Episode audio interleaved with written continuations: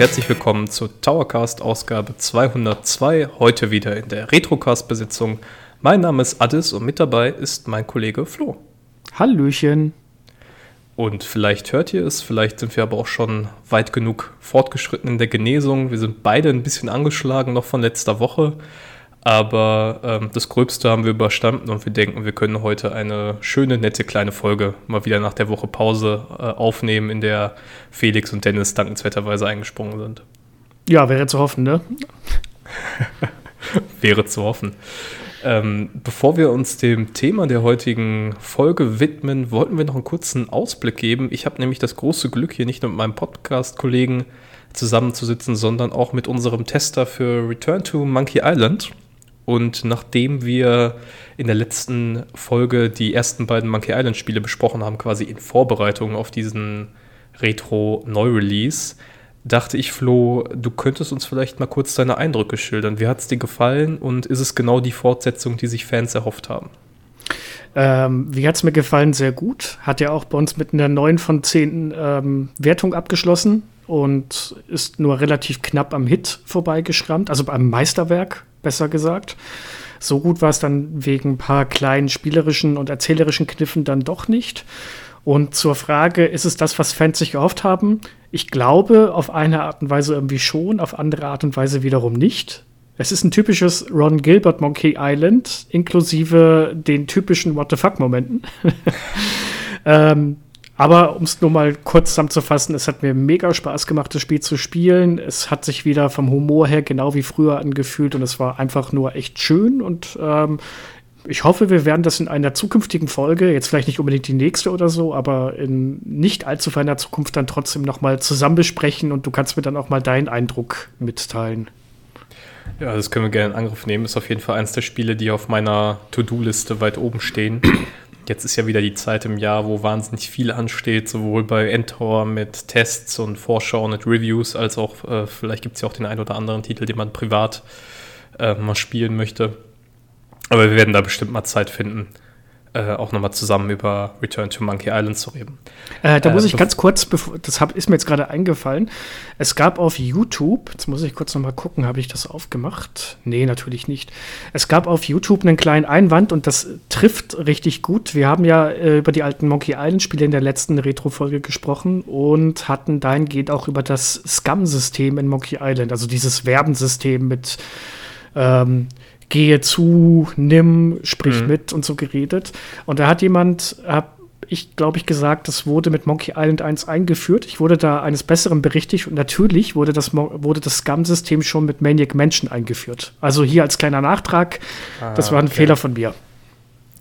Ja, auch ein ganz, ganz großer äh, LucasArts-Klassiker natürlich. Und ich glaube auch so einer der Kandidaten, die ganz oft in den besten Spielen aller Zeiten Listen auftauchen. Ähm, Müssen wir mal schauen, ob wir das vielleicht auch besprechen. Es hat natürlich überhaupt gar keinen Nintendo-Bezug, aber äh, besprechenswert wäre es natürlich trotzdem. Puh, ja, aber das nochmal zu spielen ist anstrengend. Das habe ich mal probiert und das ist nicht gut gealtert, finde ich. Überhaupt nicht gut gealtert. Nicht so gut wie Monkey Island? Nee, finde ich persönlich nicht. Da wird es wahrscheinlich oh. genug andere geben, die mir da widersprechen, aber ich persönlich habe mich da sehr schwer getan. Okay, interessant. Ja, müssen wir mal schauen, wie wir das angehen. Das Gute ist, wir reden heute über ein Spiel, das auf jeden Fall gut gealtert ist. Ähm, da lege ich meine Hand für ins Feuer. Äh, wir hatten vor gar nicht allzu langer Zeit zum 25-jährigen Deutschlandjubiläum des SNES e diese Hitfolge aufgenommen, quasi unsere prägendsten Spiele. Und äh, wenn sich der ein oder andere da nochmal zurückerinnert, dann werdet ihr euch auch daran erinnern können, dass auf meinem persönlichen Platz 1 ein Spielstand von Konami, in dem vier grüne Helden die Hauptrolle spielen, nämlich Teenage Mutant Hero Turtles 4 Turtles in Time. Und äh, so ein bisschen wie in der letzten Folge, wo Flo's Test der Aufhänger war für die Podcast-Besprechung, dachten wir uns, wir haben immer noch nicht die Tatsache gewürdigt, dass mit der Kawabanga Collection jetzt zum ersten Mal seit sehr langer Zeit es wieder einen einfachen und zugänglichen Weg gibt, äh, diese Turtles-Klassiker aus der Konami-Ära zu spielen und nachzuholen. Und wir dachten, das wäre eigentlich ein sehr, sehr schöner Anlass, um uns mal eines der Kultspiele für das Super Nintendo ein bisschen näher anzusehen. Ja, auf jeden Fall. Muss sagen, äh, da bin ich mit der Wahl von Turtles in Time auch wirklich echt zufrieden. Ich habe mich auch mal an dem NES Turtles nochmal versucht, das ich als Kind gespielt habe und oh Gott, war das, war das ein Krampf. Das war echt schlimm. Äh, da, da sind wieder die ganzen Erinnerungen hochgekommen mit diesen unmöglichen Sprüngen, Zeitlimits und was weiß ich nicht alles. Oh Gott, das, äh, ja. Da ist Turtles in Time das deutlich bessere Spiel.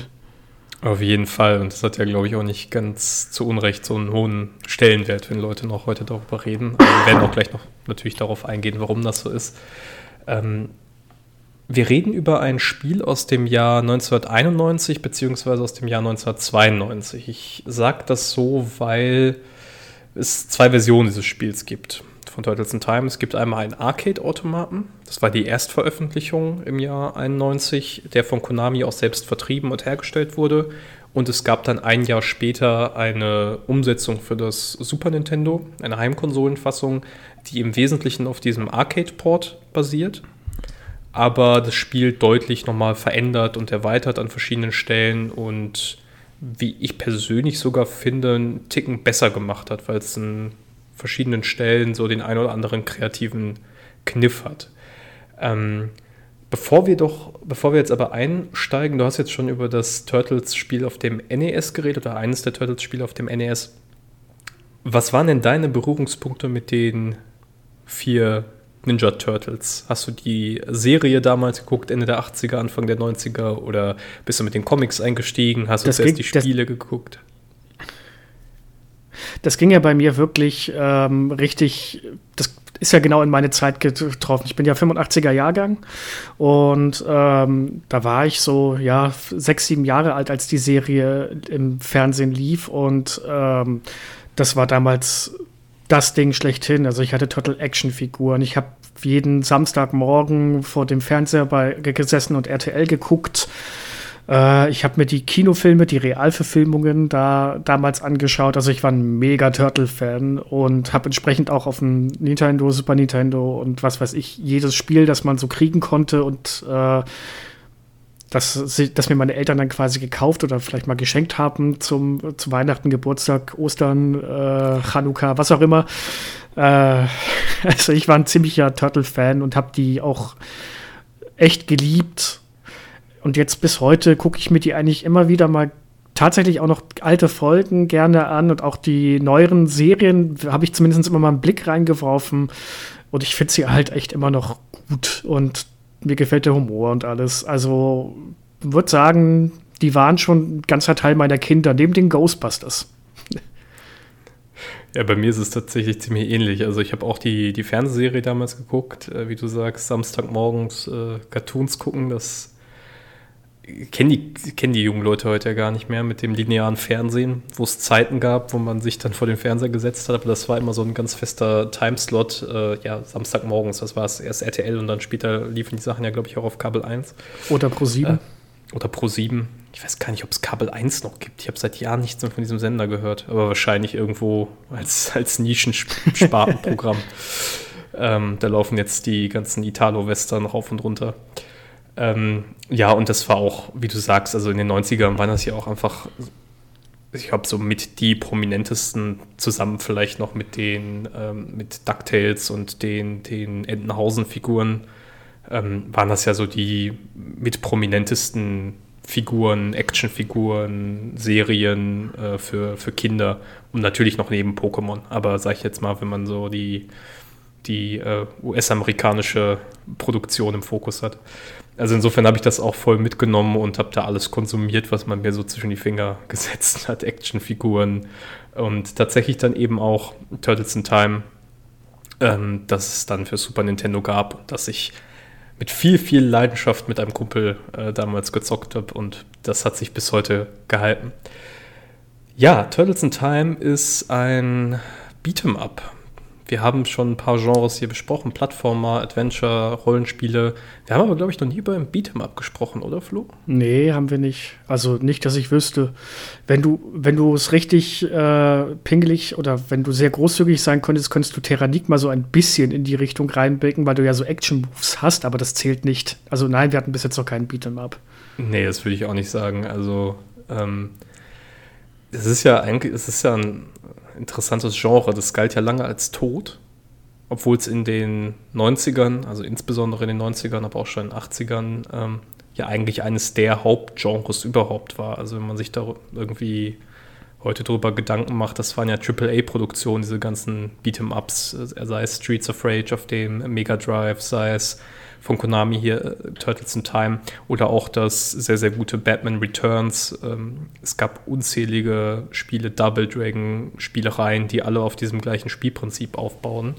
Das im Wesentlichen ist, dass du ein 2D-Level hast, also dich von links nach rechts bewegst, meistens mit der Möglichkeit, dich im Raum nochmal in die Tiefe zu bewegen ein bisschen und indem du Gegner vermöbelst. Das ist eigentlich die grundlegende Idee. Du hast eine Figur, die du steuerst, mit der du startest am linken Spielfeldrand in der Regel und du kannst diese Figur dann durch das Level bewegen und dabei Gegner mit gezielten Schlägen oder Komboangriffen, Würfen besiegen, belagern, wie auch immer und kämpfst dich so durch das Ende eines Levels an dessen Ende meistens irgendwie ein Endgegner steht oder ein Boss, ein etwas stärkerer Widersacher, den du besiegen musst.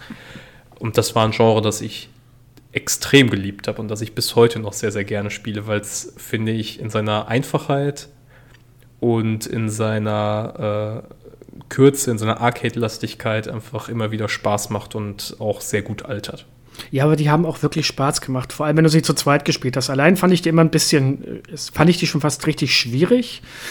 Und äh, wenn du aber einem Kumpel oder ich habe es auch mit meinem Bruder immer wieder mal gespielt. Gerade Double Dragon, das hatte ich dann da, hatte ich damals selbst. Turtles in Time musste ich mir, äh, musste ich mal einen Freund besuchen bei dem konnte ich das dann spielen, aber äh, Double Dragon haben wir da auch immer wieder mal zu zweit gespielt und das ist halt auch schon so ein bisschen was anderes. Das hat so ein bisschen vom, vom Zusammen her so Mario Kart-Feeling. Äh, jetzt nicht, was das Komparative angeht, aber man hockt zusammen, man spielt was zusammen und es ist nicht nur abwechselnd wie bei Super Mario äh, World zum Beispiel, jetzt bin ich dran, dann bist du dran, sondern wir spielen gerade gleichzeitig was zusammen und anstatt es gegeneinander zu machen, ist es halt wichtig, dass wir zusammenarbeiten, um am Ende anzukommen. Und die waren ja schwer damals, die Spiele. Also, wenn ich, ich glaube, das Double Dragon, was wir hatten, das haben wir niemals komplett durchspielen können, weil wir immer in den letzten Leveln irgendwo dann komplett gescheitert sind, weil ja, die Leben ausgegangen sind. Ja, die Schwierigkeit kommt dann meistens daher, dass es irgendwie Spiele waren oder dass das Genre auch seinen Ursprung in der Arcade hat, natürlich. Und dass du mit jedem Münzeinwurf dir ein Leben verdient hast und je schwieriger, wie, je höher die Herausforderung, je schwieriger das Spiel, desto mehr konntest du ja quasi dann im direkten, ähm, direkten Kampf quasi gegen, die, gegen das Kundenkonto äh, dir da als Publisher eine goldene Nase verdienen. Also ich will gar nicht wissen, wie viele unzählige Millionen und Milliarden damals in den 90ern in irgendwelche Spielautomaten geflogen sind, weil man noch unbedingt einmal eine Runde spielen wollte. Ähm, aber ja, deshalb wahrscheinlich auch der relativ hohe, hohe Schwierigkeitsgrad. Ähm, du hast schon einen wichtigen Aspekt angesprochen, den Koop-Aspekt. Ähm, das heißt, die, in der Regel hast du bei den meisten Konsolenumsetzungen die Möglichkeit, mit zwei Leuten zu spielen. Der Arcade-Automat von Turtles in Time hat sogar die Möglichkeit geboten, mit bis zu vier Spielern zu spielen. Also das war eigentlich das große, das war der große Selling Point quasi für die Arcade-Version. Du hast die Möglichkeit, mit vier Freunden vier Turtles zu spielen und da geht dann auch auf dem äh, Bildschirm ordentlich Action ab. Da ist dann ziemlich viel los, wenn tatsächlich sich vier Spieler prügeln. Wollen wir vielleicht kurz über eine Namensverwirrung reden, die jetzt, glaube ich, gar nicht so äh, bewusst wird oder den meisten gar nicht bewusst ist, wenn man das Spiel heute bespricht, weil halt alle irgendwie sofort vor den Ninja Turtles reden. Ähm, ich kannte die allerdings damals, oder wir kannten die damals in Europa ja unter einem anderen Namen. Genau, bei uns waren das die Hero Turtles. Und ich glaube, das hatte tatsächlich Jugendschutzgründe oder sowas in der Art, so wie ich das verstanden habe, oder? Man wollte doch das Ganze entschärfen, weil, weil man Ninjas immer so brutale Mörder mit verbindet. Das ist zumindest auch mein Kenntnisstand das Einzige, was man dazu findet, wenn man sich einliest, dass es quasi darum ging, die, äh, die Jugendschutzbehörden in Europa, wahrscheinlich wieder insbesondere Deutschland, ein bisschen zu beruhigen und man hat es ja dann entsprechend zu äh, mutanten Helden gemacht. Ähm, Flo, willst du vielleicht mal kurz so die, die Background-Story von den Hero Turtles, Ninja Turtles erzählen. Wer sind die eigentlich? Wo wohnen die? Was machen die? Also ich äh, mache das jetzt wirklich grundlegend, weil ich gehe fast davon aus, jeder hat schon mal von denen gehört. Ich denke auch, ja. Ähm, die Ninja Turtles sind vier mutierte Schildkröten. Raphael, Donatello, Michelangelo und Leonardo. Alle auch nach Bildhauern. Oder sind auch ja, Renaissance-Künstler. Renaissance-Künstler an sich, genau. Nach Renaissance-Künstlern ähm, benannt. Und die ähm, leben in der Kanalisation mit ihrem Meister Splinter, einer mutierten Ratte, die sie damals aufgenommen hat und die ihnen die Kampfkünste des Ninjitsu beibringt. Deswegen auch eigentlich der ursprüngliche Name Ninja Turtle. Und ähm, ja, die Turtles kämpfen quasi gegen den bösen Foot-Clan, den Fußsoldaten-Clan, dass die angeführt werden von dem noch fieseren Shredder. Also die, die Namen sind schon echt 90er Trash bis zum geht nicht mehr. Und äh, der Shredder ist quasi auch ist der große böse Antagonist, auch ein, äh, ein ehemaliger Schüler von Splinter, bevor der zur Ratte geworden ist, weil Splinter war früher ein Mensch. Und Shredder, genau. ist, Shredder ist jetzt auch ein Mensch, ist ein, äh, ein Verbrecher, ein Ninja-Verbrecher-Overlord, der mit seinem Foot-Clan quasi die Unterwelt äh, ja, an sich reißen möchte und das Typische, was 90er Bösewichte halt so machen, über Schrecken und Chaos äh, sorgen wollen. Und er hat dann noch einen Verbündeten, den Krang, ein außerirdisches Wesen aus der Dimension X. Und die beiden versuchen regelmäßig die Turtles äh, auszuschalten und ihre üblen Machenschaften durchzusetzen. Ich glaube, das, das ist es so grob, oder? Das trifft es, glaube ich, ganz gut, ja. Also das Einzige, was man noch erwähnen muss, das ist, dass diese, die vier Turtles, du hast es übrigens richtig gemacht. Ich habe schon von einigen Leuten gehört, die den Drang haben, ähm, wenn sie die so aufzählen, Leonardo, Michelangelo, Donatello, dann auch Raffaello zu sagen. Aber das ist ja eine Süßigkeit und kein Ninja Turtle und auch kein Renaissance-Künstler. Insofern äh, hätte das auch nicht gepasst. Und die werden allerdings tatsächlich auch ganz oft nur mit äh, ihren Spitznamen angesprochen. Also ähm, ähm, aus Michelangelo wird dann Mikey oder Mike, äh, aus Donatello wird äh, Don. Also das wird dann quasi auch ganz oft umgemünzt, in, wenn man so über die redet. Ähm, und die wachsen im Grunde auf, kann man sich, das kann, man kann sich das, glaube ich, ganz gut vorstellen, wie so eine, ja, wie Brüder einfach, wie eine Gruppe von Brüdern und die haben auch alle unterschiedliche Eigenschaften. Also Leonardo ist so der, der als der Vernünftige gilt, der auch ein bisschen der Anführer der Truppe ist, der hat zwei Katanas, die er schwingt, also zwei Schwerter. Ähm, Michelangelo und Raphael sind ein bisschen draufgängerisch, äh, draufgängerischer und die haben dann auch entsprechend solche Kurzwaffen, die quasi symbolisieren sollen, dass die sehr in, sich in Rage prügeln können, sehr schnell unterwegs sind. Und der letzte im Bunde, Donatello, ist im Grunde, wenn man so will, der, der Schlaukopf der Bande. Das ist derjenige, der ganz oft irgendwelche Geräte bastelt oder irgendwelche Sachen äh, hat, die bei Einsätzen helfen. Und durch ihre vier Fähig durch die Fähigkeiten, durch ihre individuellen Stärken bilden die vier eigentlich so ein typisches Superhelden-Team aus den 90ern. Also es ist sehr, sehr nah dran an sowas wie die Power Rangers oder verschiedene anderen Figuren aus der Zeit. Ja, und die Story von Turtles in Time ist eigentlich denkbar einfach. Ähm, wir sehen eine Live-Übertragung von April O'Neil. Das ist eine Journalistin, eine Reporterin, die für einen lokalen Fernsehsender in New York arbeitet und die sehr gut mit den Turtles auch befreundet ist.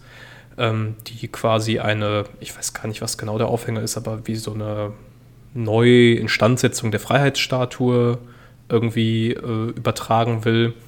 Und die vier Turtles schauen sich das zusammen mit Splinter an und sehen dann allerdings, dass einer von Shredders Handwer äh, Handwerkern, wollte ich schon sagen, Handlangern, äh, die Freiheitsstatue geklaut hat. Und entsprechend ist es dann eben Zeit für Turtle Power. Und diese sehr einfache Prämisse ist dann der Start, um einmal sich durch New York zu prügeln, bis hin zum Technodrome, dem Versteck von Shredder.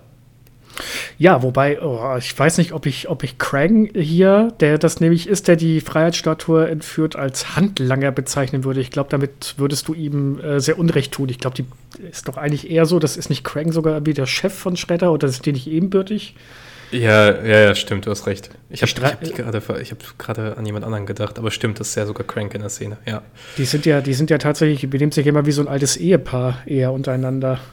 Ja, das Ding ist halt, Crank ist halt, falls ihr die Figur nicht kennt, ist halt ein Gehirn in einem Tank im Wesentlichen. Also der hat quasi, ist ein Superschurke mit extremen mentalen Fähigkeiten, hat aber keine Möglichkeit in der Welt was zu machen. Dafür braucht er halt Schredder. Und äh, das ist dann immer so der Zankapfel, wer von den beiden jetzt eigentlich das Kommando hat. Entweder der Superschlaue im Tank oder Schredder, der sich tatsächlich auch bewegen kann physisch in der Welt. Aber ja, die Story von Turtles in Time ist ziemlich einfach gehalten. Die Freiheitsstatue wurde geklaut und wir müssen sie irgendwie wieder zurückbringen. Ja, das machen wir doch. Das machen wir doch. Und Flo, was müssen wir eigentlich genau machen? Äh, die Freiheitsstatue holen. Nein, Quatsch. Ähm, Ziel des Ganzen ist es, wie bei einem Beat'em Up, haben wir ja schon beschrieben, durch äh, mehrere Level zu kommen. Und zwar laufen wir von links nach rechts. Und zwar ist das Level in mehrere Abschnitte unterteilt.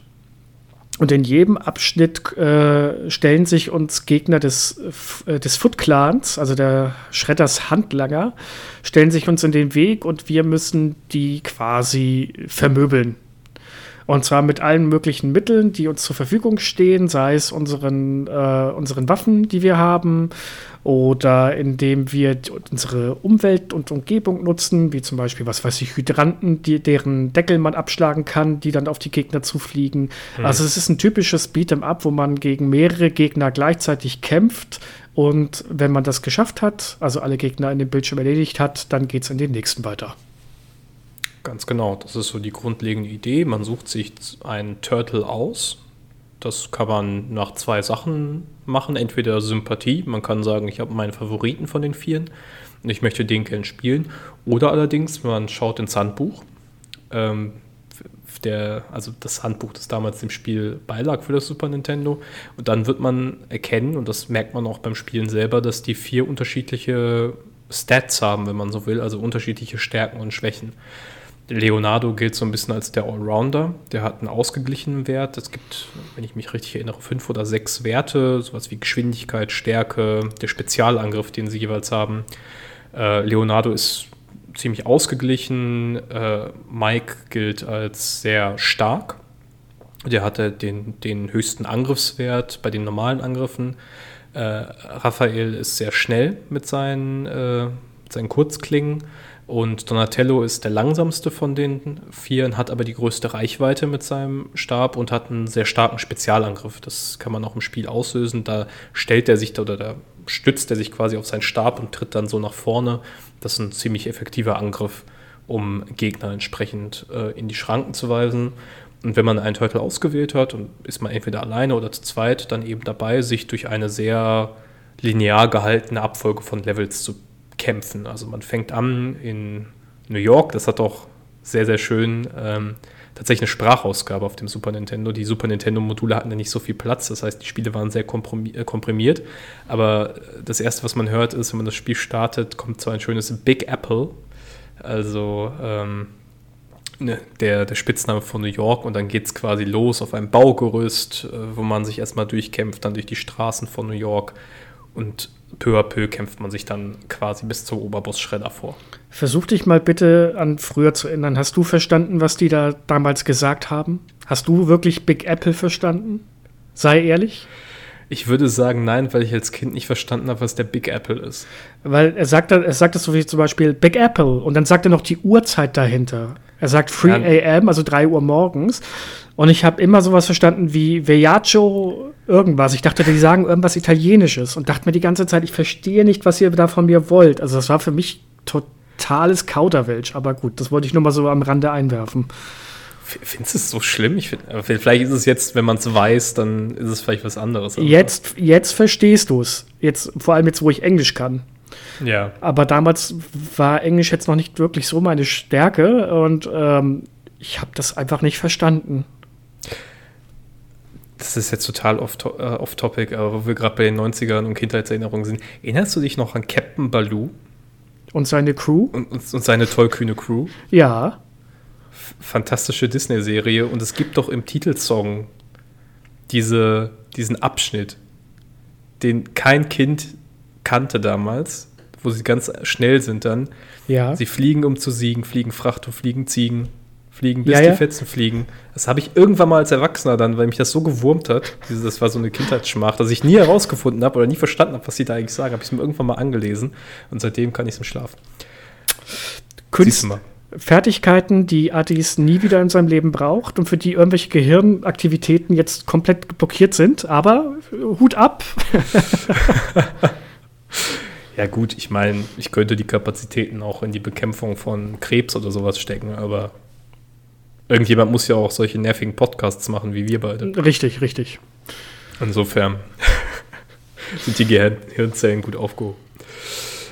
Äh, ja, nee, aber das war trotzdem, muss man ja trotz dem Spiel zugutehalten, eine sehr große Besonderheit, dass sie es geschafft haben, die Sprachausgabe aus dem Arcade-Port, wenn auch sehr, sehr komprimiert, irgendwie noch ins Spiel zu retten. Ja, definitiv, das ist, das ist wirklich toll. Also gerade eben für die technischen Limitierungen und alles. Das sollte jetzt auch nicht hier irgendwie das Spiel mindern oder beziehungsweise diesen Aufwand mindern. Ich habe es halt damals nicht verstanden. Gut. Ja, und man hat das Spiel bis zu dem Zeitpunkt ein paar Minuten gespielt. Man muss ja sagen, Beat'em-Ups zeichnen sich dadurch an, aus, dass sie nicht besonders lang sind. Ähm, und ja, nach vielleicht 20 Minuten ist man dann tatsächlich auch im Technodrom. Vielleicht ein bisschen länger, wenn man ein paar Mal äh, ein paar Leben verliert und dann nochmal quasi neu starten muss irgendwie. Aber nach so knapp 20 Minuten ist man im Technodrom und dann ist ja die Situation so, dass man tatsächlich schon Schredder gegenübersteht. Und Flo, was passiert dann? Reden wir jetzt noch vom Bosskampf oder reden wir, was nach dem Bosskampf passiert? Wir können gerne erstmal starten mit dem, was nach dem Bosskampf passiert. Okay, dann fangen wir erstmal mit dem, was nach, Bock, nach dem Bosskampf passiert. Ähm, nachdem wir Shredder besiegt haben, äh, hält dieser sich natürlich für sehr clever und entkommt uns, indem er ein Zeitportal öffnet. Da kommt jetzt nämlich das titelgebende Turtles in Time zu Trage. Wir werden in dieses Portal reingesogen und von jetzt an müssen wir uns durch verschiedene Zeitepochen wieder in die Gegenwart zurückschlagen. Ja, und das geht erstmal los, indem wir in der Steinzeit oder in der Prähistorie ankommen. Genau, da sind wir dann auch jeweils mit. Also man muss, man muss vielleicht erstmal sagen, das ist so toll.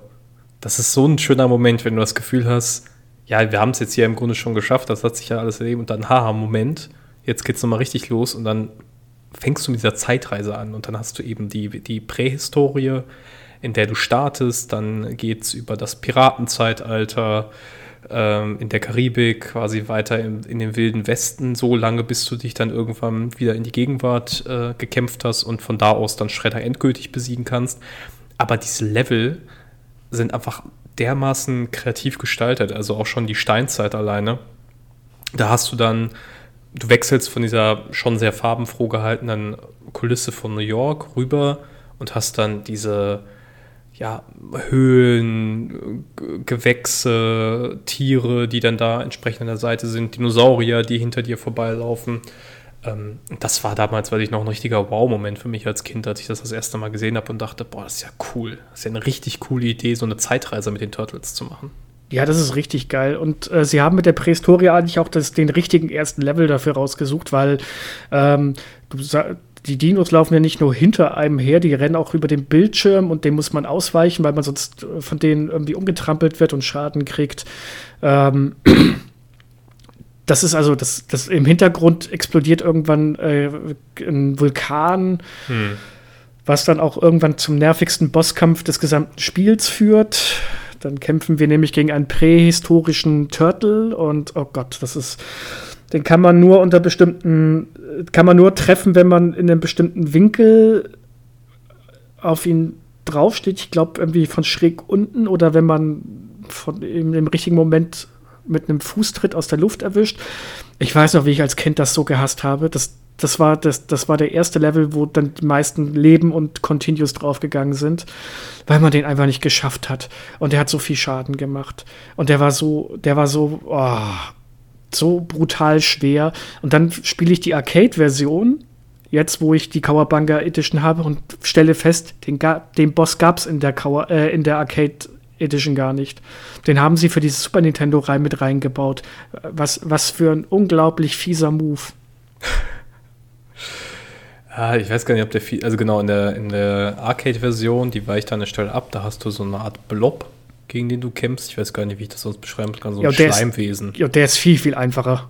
Der ist total einfach. Also da haust du ein paar Mal drauf. Der hat auch keine besonders starken Angriffe. Der Prehistoric Turtle aus der Super Nintendo-Fassung, der hält deutlich mehr auch einfach aus. Also man muss den relativ oft treffen. Ähm, ich finde trotzdem, mal abseits davon, äh, sind ja die Bosse in der Super Nintendo-Fassung viel, viel besser. Ja. Also allein für die, man muss sagen, sie haben bestimmte technische Limitationen gehabt, die man auch beim Spielen merkt. Das Spiel läuft langsamer als die Arcade-Fassung. Es sind weniger Gegner auf dem Bildschirm. Du hast äh, Teile, also Teile der Architektur, die sehr aufwendig sind. Das sieht man zum Beispiel bei diesem Piratenlevel. Bei der Arcade-Fassung hast du ganz vorne, wenn das die Kamera so drüber steigt, eine schöne, wie heißt das mal, eine Galionsfigur, die so Schredder nachempfunden ist. Ähm, die sieht richtig schön aus als Pixelart. Da denke ich mal, haben sie sich einfach gedacht, okay, das ist äh, Rechenleistung, wenn wir das darstellen wollen, die ist besser aufgehoben beim Core-Gameplay mussten dann da entsprechende Konzessionen machen, aber sie haben dafür beim Super Nintendo sehr viel Kreatives gemacht. Also zum Beispiel, dass sie das Piratenlevel mit den besten Bossgegnern überhaupt äh, ausgestattet haben, nämlich äh, Bebop und Rocksteady, die als Piraten verkleidet sind. Die dann ja. tatsächlich einfach als äh, Nashorn und, äh, ja, was ist Biber und Schwein? Wa ne? Ein Warzenschwein, ein mutiertes Warzenschwein, Warzenschwein genau. Genau.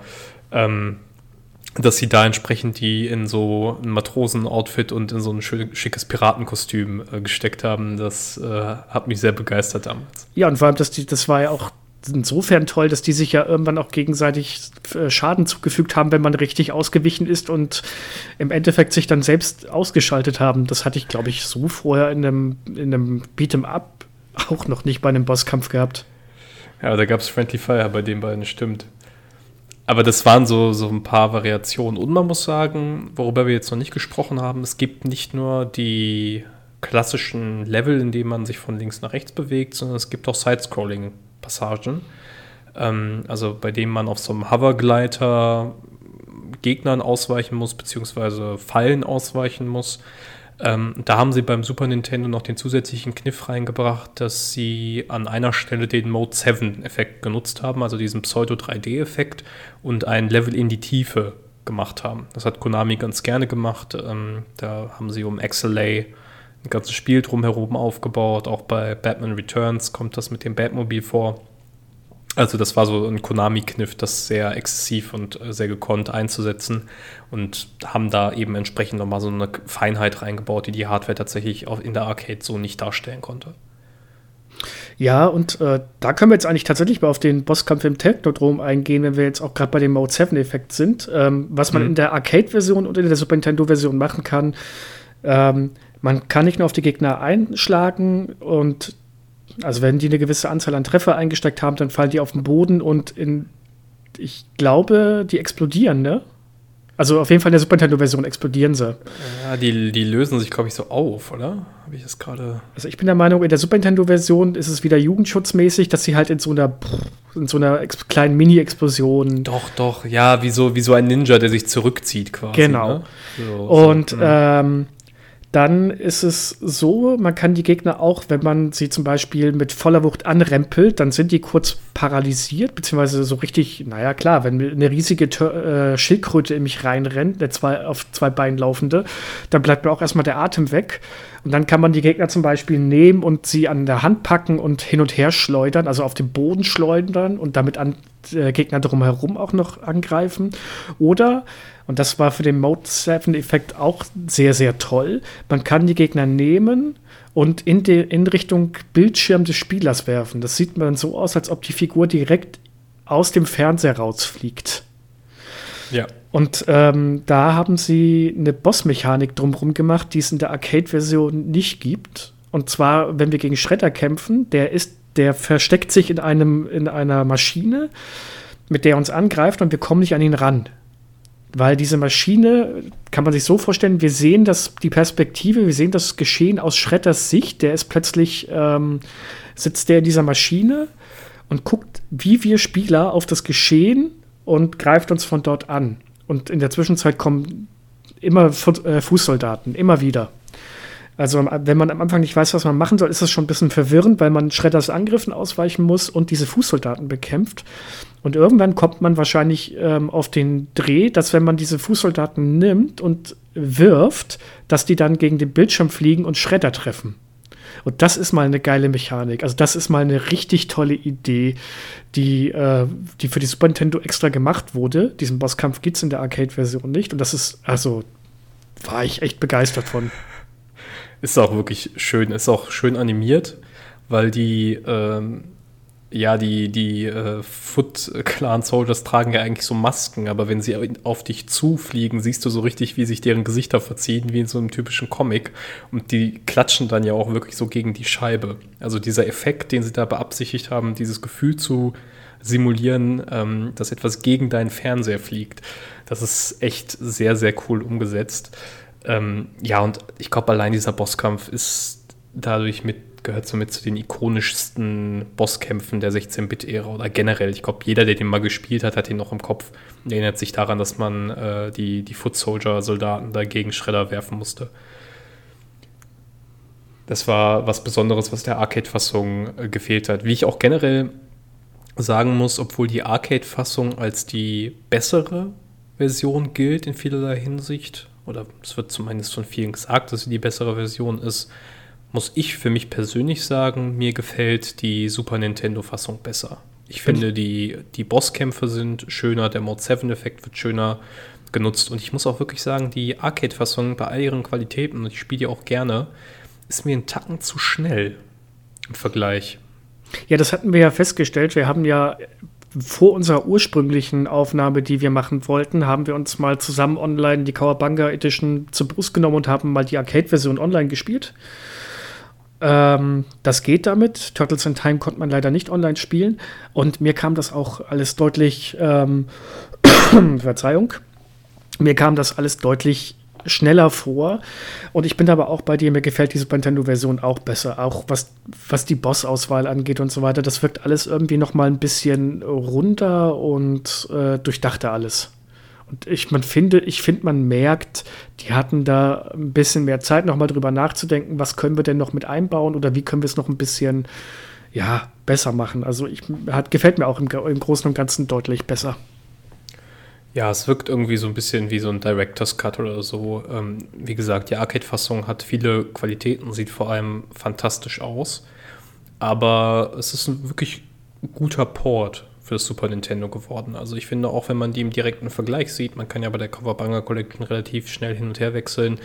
Da sieht man schon, die Farbpalette ist ein bisschen gedämpfter, die Animationen sind äh, abgehackter äh, es fehlt die Sprachausgabe. In der äh, Arcade-Fassung hast du tatsächlich eine durchgehend vertonte Story. Also in dem, bei den Bosskämpfen auf dem Super Nintendo wird das ja nach diesem Big Apple, was jeder kennt, äh, später ersetzt durch, ähm, durch einfach Spra Sprechblasen, die auch so comic-mäßig sind.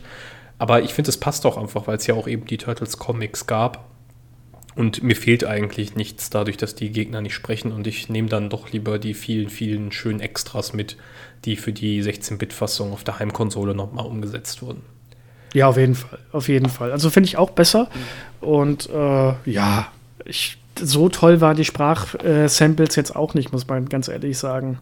Also von daher, wie ich schon gesagt, das ist ein guter Tausch. Ich denke auch. Ähm, ja, das Einzige, wo man sagen muss, die Arcade-Fassung ist wahrscheinlich ein bisschen besser, ist, dass du tatsächlich vier Spieler gleichzeitig haben kannst. Ähm, das ist eben beim Super Nintendo auf zwei beschränkt. Mehr hätte der Prozessor auch nicht gepackt, denke ich mal. Ähm, aber selbst das, also ich meine, cool, es ist bestimmt mal ein cooles Feature, jetzt auch gerade mit der Coverbanga Collection, das online mal auszuprobieren. Aber der faktische Use Case früher wäre, glaube ich, auch nicht so groß geworden. Also nee, wäre auch nicht, weil du hättest ja diesen Adapter gebraucht, den du dir extra kaufen musst, damit du noch weitere zwei Controller an Super Nintendo anschließen kannst. Und also ich hatte ja wirklich in meinem Freundeskreis einige Fanatiker, die äh, wirklich alles gespielt, alles gekauft haben, aber den hatte fast keiner, weil es auch fast keine Spiele gab. Also den nur für ein Spiel, für Turtles oder so, sich das kaufen, ich glaube, das hätte sich nicht rentiert. Ja, ich glaube, das einzige Spiel, das das unterstützt hat, was mir gerade einfällt, ist Secret of Mana. Ne? Ja, das ist auch das einzige, was ich kenne. Ja, das, das ermöglicht euch quasi die drei Hauptfiguren äh, parallel zu spielen. Aber selbst da bist du ja auf drei Spieler begrenzt, weil wenn du das Multitap in einen Controller-Slot einsteckst, ja. erweiterst du den ja quasi um zwei, wobei du könntest zwei Multitaps theoretisch äh, Richtig. Äh, Multitaps nehmen, ja, stimmt. Ja, ja habe ich jetzt nicht bedacht. Also dann kommst du auf die, die vier Spieler, aber ja, Mai. Also es, es hat auch so sehr gut getan und äh, gelangt. Ähm, wollen wir noch ein bisschen über die Entstehungsgeschichte reden? Oder wollen wir, aber wir müssen ja erstmal auflösen, wie das dann am Ende ausgeht. Ja, mit der äh, Freiheitsstatue.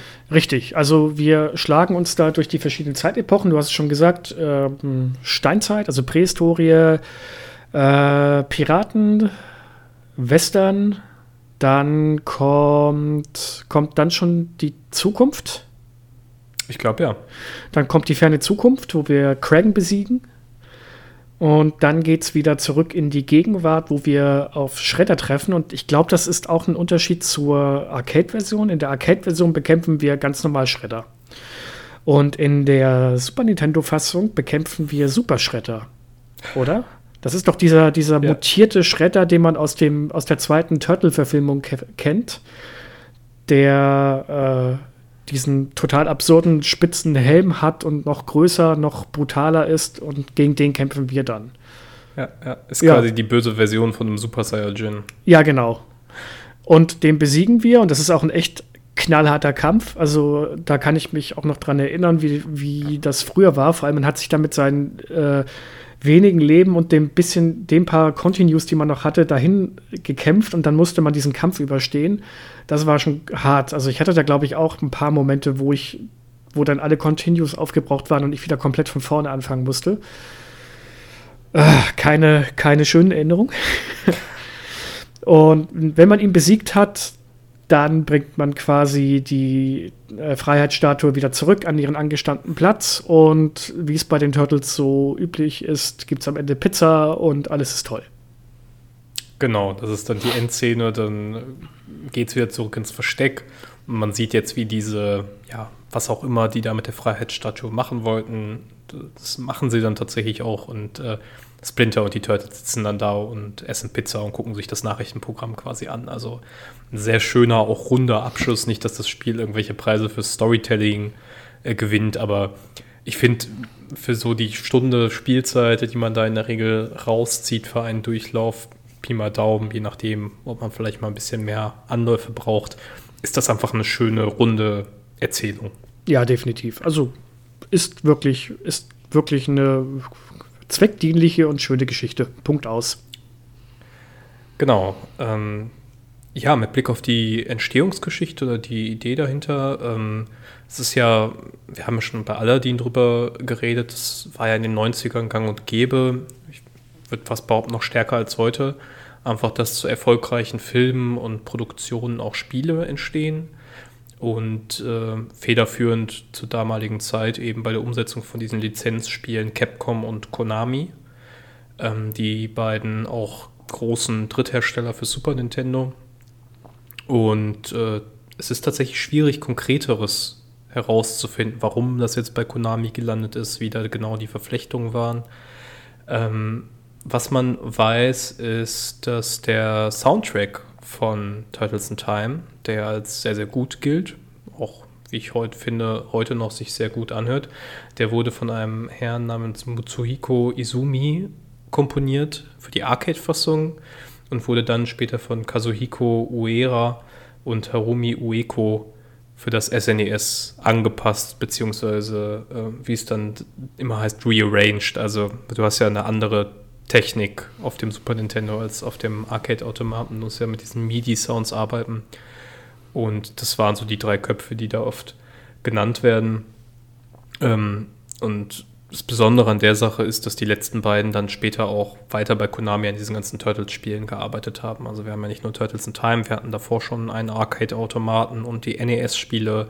Wir haben Tournament Fighters, ein äh, Spiel eigentlich im Street Fighter-Style, das dann aber auf der Turtles-Lizenz aufbaut. Und so sind über verschiedene Plattformen, Game Boy, Arcade ähm, und weitere, in den ganzen Jahren ungefähr 13 Spiele, nicht ungefähr, sondern ziemlich genau 13 Spiele von Konami entstanden für verschiedene Plattformen, die alle die Turtles irgendwie im Mittelpunkt haben und die zumindest mit Blick auf die Konami-Spiele auch alle gelungen sind. Es gab später noch in den frühen 2000ern äh, andere Lizenzversoftungen von den Turtles von Ubisoft unter anderem, die aber gemeinhin als nicht so gut gelten, genauso wie das Remake von Turtles in Time, das es auch gibt, Reshelled, das dann allerdings auf einen sehr unschönen Polygonstil setzt und nicht mehr diesen Charme der Pixelteile hat. Zumindest für mich nicht. Ja, aber das ist dann wiederum dieses typische, warum Lizenzspiele auch, also zumindest heute, einen relativ schlechten Ruf haben da ist dann irgendwann anscheinend einfach, sind viele von diesen Spielen so richtige Cash Grabs. Hauptsache, wir können was mit dem Namen mitnehmen und die Konami-Umsetzung, beziehungsweise auch die Capcom-Umsetzung damals, die waren ja doch größtenteils alle wirklich qualitativ hochwertig und konnten sich echt sehen lassen. Also von daher, ja, und ich bin auch echt froh, dass sie jetzt mit der Kawabanga Collection sich das Ganze nochmal geschnappt haben und diese ganzen alten Spiele vom Game Boy bis hin zum Super Nintendo ähm, noch einmal neu aufgelegt, beziehungsweise so weit aufgelegt haben, dass man sie noch mal spielen kann. Und das ist ihnen auch echt gut gelungen. Also das ist nicht einfach so eine lieblose, hingerotzte Sammlung, sondern da merkt man, da haben sie sich Mühe gegeben. Und das hat echt Spaß gemacht, das noch mal zu spielen. Ja, das fand ich auch. Ich habe die Kawabanga äh, Collection ja für N-Tower getestet und ähm, da war ein Studio dahinter, das den Namen Digital Eclipse trägt. Und das sind diejenigen, die vorher auch schon diese Disney-Umsetzung gemacht haben für die, für die Switch. Und das sind einfach Leute, die äh, leben für die Archivierung von Videospielen. Und ja, man kann sich da wirklich glücklich drüber schätzen. Die machen das sehr gut. Die haben eine sehr, sehr gute Engine für die Portierung dieser verschiedenen Spiele. Die laufen sehr flüssig. Ähm, ich habe von einigen gelesen, im Online soll es wohl ein bisschen zuckeln. Das konnte ich jetzt nicht bestätigen. Ich habe es mit zwei verschiedenen Leuten online getestet. Das lief gut. Ähm, ja, und ansonsten ist das einfach ein sehr, sehr rundes Paket. Also wenn ihr euch, wenn ihr in den Laden geht und die Kawabanga Collection kauft oder euch die digital im E-Shop holt, dann bekommt ihr für 40 Euro 13 wirklich sehr hochwertig aufgemachte Spiele, wo auch die ganzen Manuals und äh, Boxen und, und Cover-Stories von, von Comics und so zusammengetragen sind aus der Zeit. Also es ist schon ein sehr schönes und rundes Paket. Und ähm, es ist vor allem deshalb auch echt wichtig, weil die Turtles-Spiele, insbesondere die Turtles-Spiele, äh, sehr, sehr teuer sind im Original. Das ist so dieser Perfect Storm aus äh, Kultklassiker, also sehr gutes Spiel, schöne Kindheitserinnerungen und lange Zeit eben nicht Verfügbarkeit auf modernen Systemen wegen den Lizenzen, die ja da im, im Hintergrund stehen, die jetzt aber offensichtlich konnten sich da Konami und Nickelodeon, die ja heute die Lizenzen für Turtles in Time haben, da einigen. Und das ist sehr schön für die Gaming-Community. Ja, auf jeden Fall. Also das ist auch, glaube ich, schon unser Fazit. Kann man das Spiel heutzutage nachholen? Ja, äh, mit der Kawabanga Collection sollte man es nachholen, wenn man es nicht gespielt hat. Ja. Wenn ihr wirklich Interesse habt, mal diese alten Turtle-Spiele in ihrer Gesamtheit nochmal nachzuholen, beziehungsweise auch mal einen Blick drauf zu werfen, dann macht man mit der Kawabanga Collection echt nichts falsch. Es macht Spaß. Es gibt, äh, ich habe jetzt noch nicht in alle Spiele reingespielt, also die Gameboy-Titel habe ich jetzt zum Beispiel komplett links liegen lassen. Aber allein mal die Nintendo-Titel wieder zu spielen oder auch das ähm, Time heißt, das war fürs Mega Drive. Hyperstone heißt. Ah, Hyperstone heißt. Heißt das, glaube ich, ne? Ja, doch, Hyperstone heißt. Dass ich das mal spielen konnte, weil das ist ja auch, da hatte ich niemals Zugriff, weil ich niemanden mit einer Sega-Konsole kannte. Und allein diese ganzen, auch die Unterschiede mal äh, spielerisch zu sehen, äh, wie sich die einzelnen Spiele voneinander unterscheiden, äh, wie das jetzt auf Konsole A, Konsole B in der Arcade umgesetzt wurde, das ist eigentlich äh, eine schöne Sache und naja, gut, kostet halt, wie du schon sagst, 40 Euro. Da muss man überlegen, ob es einem das wert ist. Ich würde allerdings sagen, wer da wirklich Interesse dran hat und äh, mal reinschnuppern möchte, auf jeden Fall. Es ist kein rausgeschmissenes Geld. Zumal man auch wirklich sagen muss, also nochmal, ohne das Thema jetzt äh, totreiten zu wollen, aber es ist wirklich schwierig, diese Spiele im Original zu bekommen. Also wenn ihr nur das Turtles in Time für so 40 Euro äh, findet als, als loses Modul ähm, aufwärts, dann seid ihr schon ganz gut bedient. Wenn ihr das wirklich so schön mit der Verpackung haben wollt und allem, dann seid ihr sehr, sehr schnell im dreistelligen Bereich aufwärts. Also mit Blick darauf, was der Retromarkt aktuell kostet oder was das kosten würde, sich diese Spiele anzuschaffen, legal, ähm, in ihren Originalen, ist das schon wirklich ein guter Kurs, finde ich. Und mein Gott, 40 Euro für 13 Spiele sind umgerechnet ja jetzt nicht, ist jetzt umgerechnet nicht die Welt. Also seid ihr bei 3 Euro pro Spiel ungefähr ganz, finde ich, ist ein fairer Kurs. Also es gab Collections, da habe ich das schon kritischer gesehen. Definitiv. Ich möchte noch eine kurz äh, eine Ergänzung machen, eine Lanze brechen für ein modernes Turtles-Spiel, das ich ebenfalls testen durfte und das auch in diesem Jahr rauskam, nämlich äh, Shredder's Revenge. Das ist ein Spiel von Tribute Games und .emu und das ist in, ja, es ist kein Remake, es ist im Grunde auch kein, es ist so eine Art Fortsetzung, Liebesbrief, es ist einfach ein neues Turtles Beat'em Up mit einer schönen Pixeloptik, äh, für die Tribute Games bekannt ist, ähm, die dann aber umgesetzt wurde für moderne Plattformen in 16 zu 9 mit einer moderneren Steuerung. Und ich finde, dieses Spiel hat, als ich das getestet habe, irgendwie ganz gut dieses erste Gefühl von Turtles in Time eingefangen. Man muss ja immer sagen, wir haben das Spiel jetzt sehr gelobt, es ist auch schön, aber es hat zum Beispiel auch ein, zwei Momente, wo man so ein bisschen sagen muss, die Steuerung ist jetzt nicht mehr ähm, nach heutigen Standards so eins zu eins, wie man sich das so vorstellen würde. Und Sh Shredder's Revenge fängt eigentlich diese Magie ganz gut ein, finde ich, die Turtles in Time damals hatte. Also wenn man sagt, man hätte mal Lust auf sowas, aber man ist jetzt nicht so derjenige, der so Retro-Spiele gerne nachholt, dann wäre das vielleicht noch eine Möglichkeit, das zu spielen. Es gibt es, glaube ich, im, es war lange zumindest im Game Pass auf der Xbox, ihr könnt es auf der Switch, glaube ich, für 25 Euro im eShop kaufen. Gibt auch eine Retail-Fassung. Also gibt ganz viele Möglichkeiten aktuell für Turtles-Fans, sich auszuleben. Und das ist eine sehr schöne Nachricht, nachdem sehr lange nichts kam, was, was von entsprechender Qualität war. Ja, und so unter der Note hätte ich jetzt schon fast gesagt, auch unter der Tatsache, dass ich langsam merke, dass mein Hals die ganze Zeit schon am, am Kratzen ist und ich schon immer das ganze Gehuste unterdrücken muss. Äh, hast du noch irgendwas zu Turtles in Time? Nein, spielt es. Das ist, mein, das ist mein Schlusswort an der Stelle. Kann ich mich nur anschließen. Ähm, ja, dann würde ich sagen, dann kommen wir heute doch mal ein bisschen früher als sonst zum Schluss. Ich meine, immer noch 52 Minuten ungefähr, die wir jetzt hier äh, raufgesprochen haben. Dürfen wir uns jetzt mal kurz ein bisschen auf die Schulter klopfen. Ähm ja, äh, es war mir wie immer eine Freude, Adis. Äh, ja, Dito. Jetzt wollte ich gerade schon hier zum Tee greifen, um die Kehle ein bisschen nee, nee, nee, zu pflegen. Nee, nix hier. Äh, was wir das nächste Mal machen, dazu haben wir uns nicht hundertprozentig entschieden, beziehungsweise es wird wahrscheinlich eine Art kleine Sonderfolge geben. Da wollen wir jetzt aber noch nicht zu viel zu verraten. Es könnte möglicherweise sein, dass die nächste äh, Folge des Retrocasts ein bisschen anders abläuft. Lasst euch überraschen. Ansonsten vielen Dank fürs Zuhören bis hierhin. Ich hoffe, das Gehuste von mir hat man nicht allzu sehr rausgehört. Wenn doch, äh, man möge es mir nachsehen. Äh, danke, dass ihr äh, Fans von unserem Podcast seid. Äh, und es bleibt der übliche Appell, wenn euch unser Podcast gefällt, dann gebt uns doch bitte eine nette Bewertung bei den üblichen Spotify, iTunes, Deezer, Amazon Music, wo auch immer. Empfehlt uns weiter, lasst uns doch einen Kommentar auf, dem, äh, auf der Webseite zurück, ntower.de. Lasst uns was unter dem YouTube-Video da. Wir lesen die Kommentare. Wir versuchen auch, wie ihr heute am Anfang der Folge mitgekriegt habt, auch immer drauf einzugehen. Und über Feedback an sich freuen wir uns auch. Im Endtower Forum gibt es einen Beitrag zum Thema Feedback zum, na, zum Podcast, wo ihr auch Vorschläge reinschreiben könnt, welche Themen ihr gerne in Zukunft hören wollt. Den gucken wir uns auch immer regelmäßig an. Und ja, wir schreiben uns diese Vorschläge auch tatsächlich auf.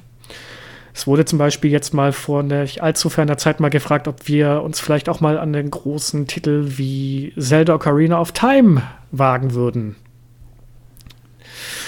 Könnte man mal tatsächlich machen. Das braucht dann allerdings deutlich Vorbereitungszeit. Ja, ich wollte gerade sagen, das ist dann mit der Recherche auch entsprechend. Ja. Aber klar, ich meine, irgendwann vielleicht. Also muss, Äh, ein, muss schauen. eigentlich schon fast, da kommt man nicht dran drum rum. Ja, ja, doch, doch, doch. Wir können Oh. auch über Link to the Past reden. Das wäre auch eine Möglichkeit. Aber Wobei wir hatten noch kein 64er-Spiel, glaube ich, so richtig. Ja, wir hatten Star Fox. ja, das war aber ein kurzes. Ja, Star Fox zählt ja nicht. Aber gut, das ist Zukunftsmusik, die ist noch weit in der Ferne. Ähm, Genau. dann würde ich, Ich würde sagen. vielleicht noch Ja, ganz kurz, äh, das hatte ich nämlich vergessen, zu allen Sachen, zu allen Spielen, die wir äh, hier besprochen haben, also Kawabanga Collection, Turtles in Time und Shredder's Revenge, da findet ihr natürlich auch Tests bei uns auf der Seite. Stimmt. Einfach im jeweiligen Spieleprofil schauen. Ähm, ich mache diesmal die Werbung, weil tatsächlich alle drei Tests aus meiner Feder stammen. Insofern, ich bin so ein bisschen der, der Turtles-Beauftragte äh, geworden von entour.de. Genau, also wenn ihr noch mal ein bisschen genauer wissen wollt, was Addis von den Spielen hält und warum sie alle total schlecht sind oder sie total zerrissen hat, guckt doch einfach in unsere Tests. Äh, und mit dieser Endnote, Addis, würde ich sagen, mach's gut und bis zum nächsten Mal. Kawabanga.